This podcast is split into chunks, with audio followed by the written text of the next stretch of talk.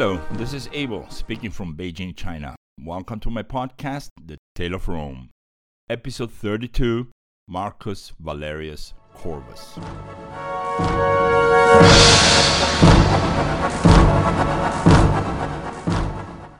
The year 342 was harder than others, and the legionaries garrisoned in Campania felt it firsthand. Unlike the inhabitants of Capua and other cities in the soft and fertile plains of Campania, Roman soldiers lived with the hard life of a legion as their job, given to them by means of their oath, was to protect the people and to defend Roman territory, and not necessarily in that order. And that was what the soldiers were doing day in, day out. Left there to garrison the southern fringes of this new Roman land, they all fulfilled their duties, but inside, they all wanted to be in Rome. Yep, further north, where it's not so hot by Mercury. That's right. While some of them left for Rome, where they would get a triumphal march, this group of soldiers from both Valerius and Cossus were practically left all alone here right outside of Capua. Entertainment was nil, contact with the locals was almost non existent. And so, very soon, these soldiers decided it was not fair that the people of Capua, a bunch of weaklings who could not even defend themselves from the Samnites, were having all the fun while they, hard working legionaries, had to babysit them. And worse, they were getting no fun at all in less than a storm needs to gather and build up some dark clouds, the ringleaders of the two halves, the guys left by Valerius and the guys left by Cossus, began to hatch a plan a plan of rebellion. It was really not fair that the legionaries were eating olives, dry bread, hard meat once a week, and water in a region that had so much more than that. But before we see how that went on, let's quickly go over to our Latin word of the week. Last episode we had a word verso, and this time we're dealing with a small word that was really used on a daily basis in ancient Rome. So, to make it real simple, verso means the left page of a book in Latin.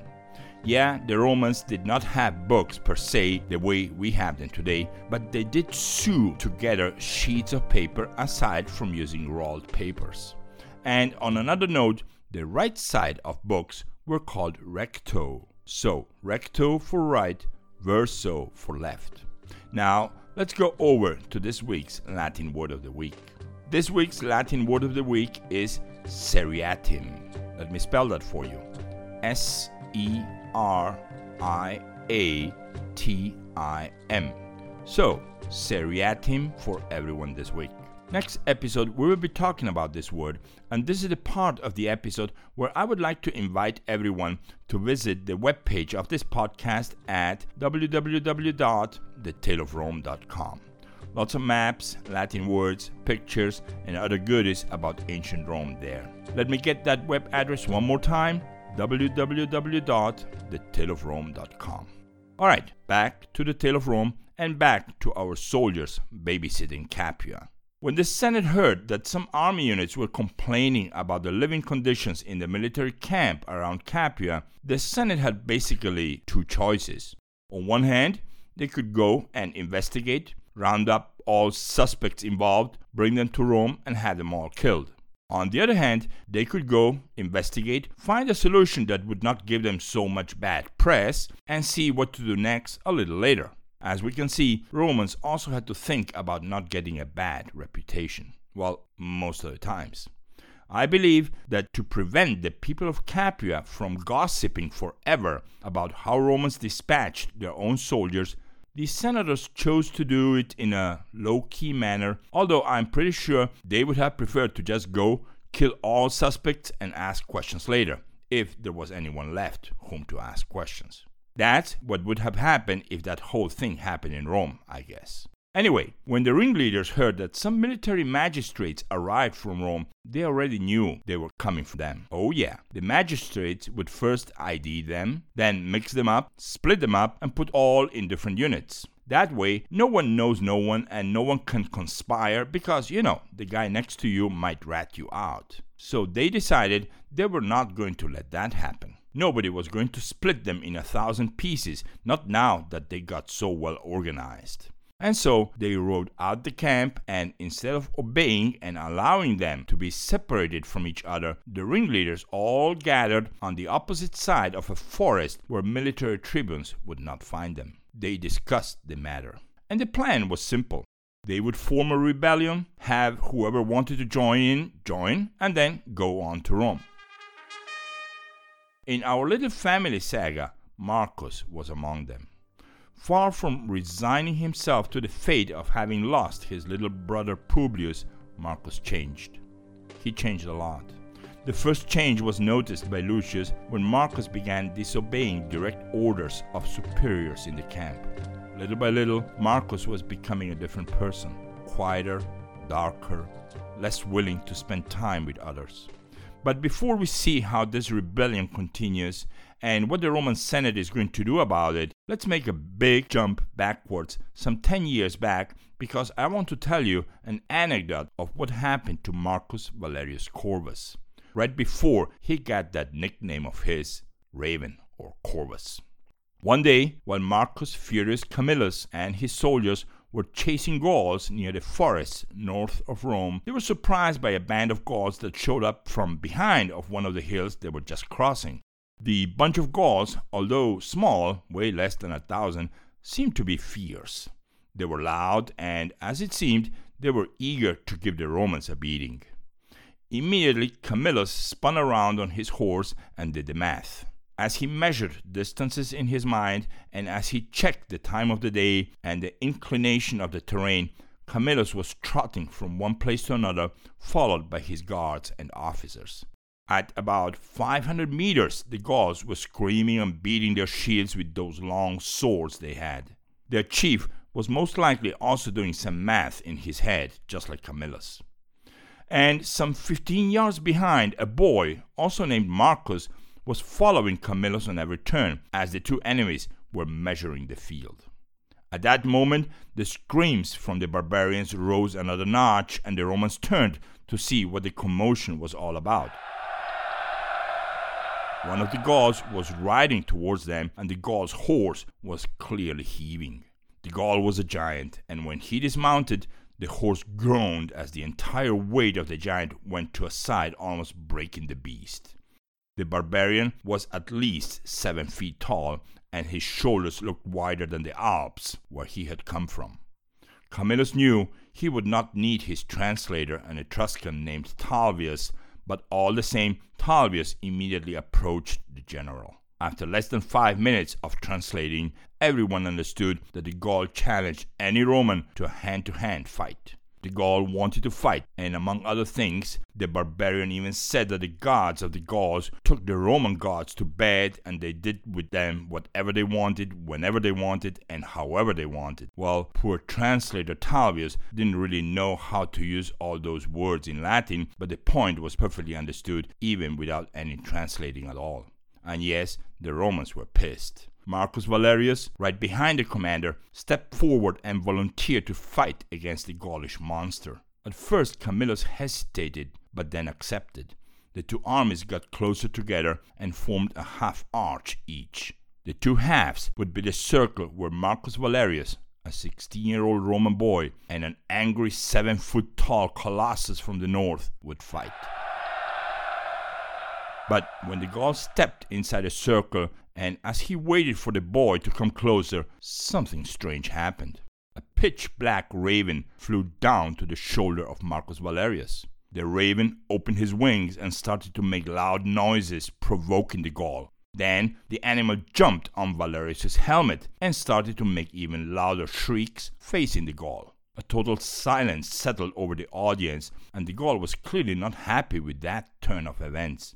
Gaul or Roman in those times, hell, even today, if you see a wild animal fly down onto your shoulders right before a fight and then start to make noises at you, you're going to think, what is going on here? And you're not going to like the idea, and the Gaul didn't like it either.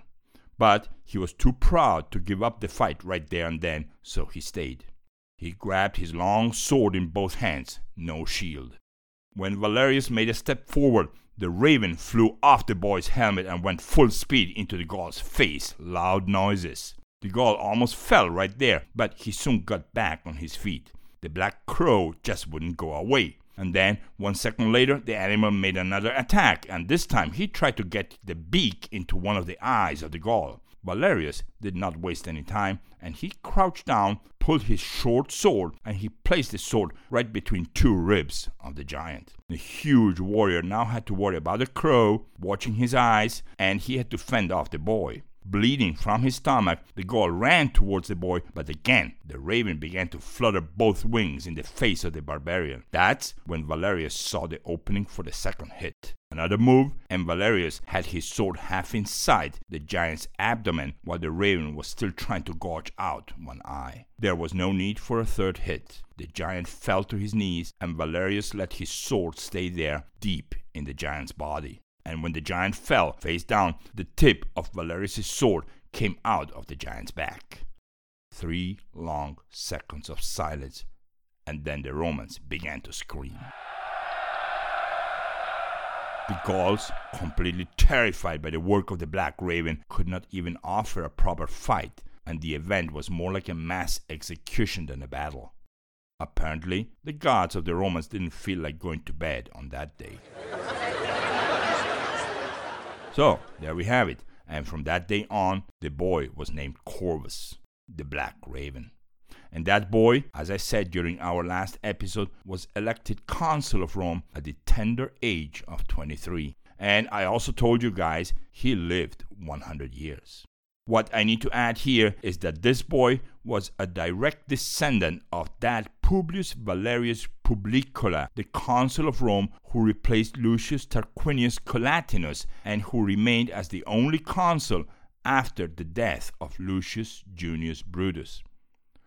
Publius Valerius Publicola, in turn, was a descendant of a man named Volossus, one of the Sabines who had settled in Rome at the time of King Titus Tatius we don't need to say that Valerius's illustrious genealogical line worked miracles in favor of the boy's brilliant future. And now his resume just got one more badge Corvus.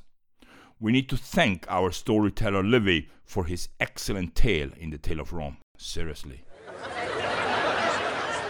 On top of that, the consul of the time, our well known Marcus Furius Camillus, gave 10 oxen to Marcus Valerius Corvus for beating the Gaul, plus a golden crown. But now, let's see a little bit about the issue of veracity of this whole story within our story. It is known that Livy used sources of a guy named Valerius Antias to describe details of the life of Valerius Corvus. Historians also believe that many of the details of his life have been embellished by Antias who lived in the first century BC, some 50 years before Livy himself. But most of the biographical notes in the life of Valerius Corvus were real. And here I need to read the list I made 10 points about Marcus Valerius Corvus, starting right now. 1. His first appointment as consul of Rome was in his own absence in the year 348 BC while the young man was in Campania. 2. His second consulate was in the year 346 BC, and we also know that during these two years, Corvus was named praetor. 3. In that same year, 346 BC, Valerius Corvus destroyed the Volscis city of Satricum. He burned the town to the ground, and according to Livy, he only spared the temple of the goddess Mater Matuta. That victory earned him his very first triumphal march in Rome. 4. In the year 343 BC, everything we lived through in our last episode, well, that was it. 5. The following year, which is where we are at now, Corvus was named dictator of Rome, and you will see why in just a few minutes. And since the rest of all the data all remains in the future, I will only list events instead of giving deeper explanations as not to spoil the fun. 6. Year 335 BC, appointed consul for the fourth time. 7. year 332 BC, named Interrex of Rome, so he was in charge of the city until the vote of consuls or dictators would get solved. 8. Year 302 BC, dictator of Rome for the second time. 9. Years 301 and 300 BC, elected consul for the fifth time. 10. Year 299 BC, consul suffectus of Rome, that means the number two consul, together with Marcus Fulvius Paetinus. Wow, as you can see, our Marcus Valerius Maximus Corvus was a top member of the exclusive club of Rome's Hall of Fame. He's right there next to people like Lucius Junius Brutus, Publius Valerius Publicola, Lucius Quintius Cincinnatus, Marcus Furius Camillus, and many others that will come in the future. One day, we'll take a virtual tour of that Hall of Fame. I promise you that. Now, let's go back to Campania because our troops in the south are sick and tired of waiting. But to be honest, it wasn't the waiting that was killing our men's nerves. These rebels had another problem. Seems to us like a small, rather peculiar problem, but if you start to understand the mentality of the Romans of that time, and especially the mentality of soldiers with all the stuff they had to go through, we should not be surprised. Indeed, many of the soldiers that joined the rebellion were not even ready to go ahead and accept a new leader in their lives. Yep, no one was willing to accept anyone else as their commander in chief. They voted and voted, and always someone gave them a veto, so they continued for days like a body without a head. The only thing everyone did agree was that staying anywhere close to Capua was no longer an option. They were sick of the people down there, and now, with them being outcasts and outlaws, they had to be on the move and fast. I should add that, except for people like Marcus and Lucius, who were ordered to stay in Campania, the vast majority of the legionaries actually stayed in Campania on their own free will. You see, the vast majority of these people they didn't really have a lot of money. They had debts to pay back in Rome. And they had nothing to lose. And now that they saw how people outside of Rome lived, like these babies in Capua, hey, all they wanted was a life like that. In relative peace, under the protective wing of Rome, with enough food and with no debts. According to several sources, not just Livy, once the rebel had more than 20,000 soldiers, they marched north. They marched in the direction where Alba Longa once stood, near the place where Romulus and Remus were born. But the problem of still not having a leader continued, and they all knew that if that problem wasn't solved soon, they would all be dead before they got anywhere near Rome. Among them was Marcus, still not talking to anyone, still angry for having lost his brother. Lucius for fear of the consequences for joining a rebellion like that, did not join in. In fact, Lucius considered these people nothing more than a group of 20,000 desperate idiots with very little clear vision of a better future and very little idea on how to make such a vision reality. And as they were marching north, the rebels learned that a wealthy patrician who used to be a general in Rome lived in a village nearby. I'm talking about a guy named Titus Quintius, a 60 plus year old retired general who lived in the countryside because he was fed up with the backstabbing and other specialties of the people in Rome. And right away, the rebels decided to pay him a visit. Of course, Titus Quintius told them to get lost, but in the end, the rebels managed to convince him and to accept the position as the leader of the whole rebel army and to walk them to Rome, which by now wasn't that far away. Well, actually, rather than convincing him, they intimidated him, telling him that they were going to kill him if he didn't take the job, and then they were going to kill his family too. So, some two hours later, at the end of those negotiations, Titus Quintius rode out his property and went to see his brand new troops that he was going to lead to attack Rome. And he was their commander. And of course, as soon as Rome got news from these rebels closing in on Rome, they immediately appointed a dictator to defend Rome. And who would they choose as a dictator? That's right, none else than Marcus Valerius Corvus, the man who knew the vast majority of the rebels by name and surname. In fact, Valerius Corvus had spent years with them, played with them when there was nowhere to go and no one to fight. Well, there was a fight coming up now. So, let's see. Both armies met on a field less than 10 miles from Rome. Corvus's lieutenant, a man named Lucius Aemilius Mamercus, saw the rebels first and he immediately sought an advantageous spot for his troops.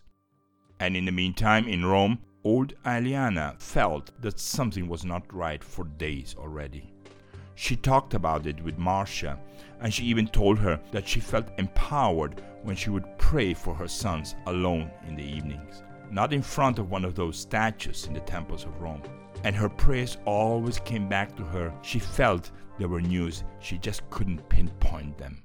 During our next episode, those news will reach Aeliana.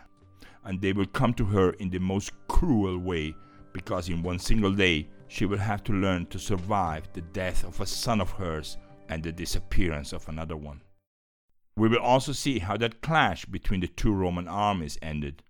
But as all ends are the beginning of something new, the end of hostilities with the Samnites, for now, would also become the beginning of hostilities with another people, the Latins. As you can see, Marcus Valerius Corvus is going to be a very busy man. First, his own people, the Romans. Then, a people who speak the same language as the Romans, the Latins. They dress like Romans, they eat like Romans, and they worship the same gods. In fact, these two people were so similar to each other that it was difficult to understand why we had to dedicate an entire podcast episode to that fight. But hey, it is because of this and because of a young Latin girl who conquered the heart of Fulvius, the grandson of Marcia, that our next episode is called Episode 33 Latins and Romans. Thank you for listening, and until next week.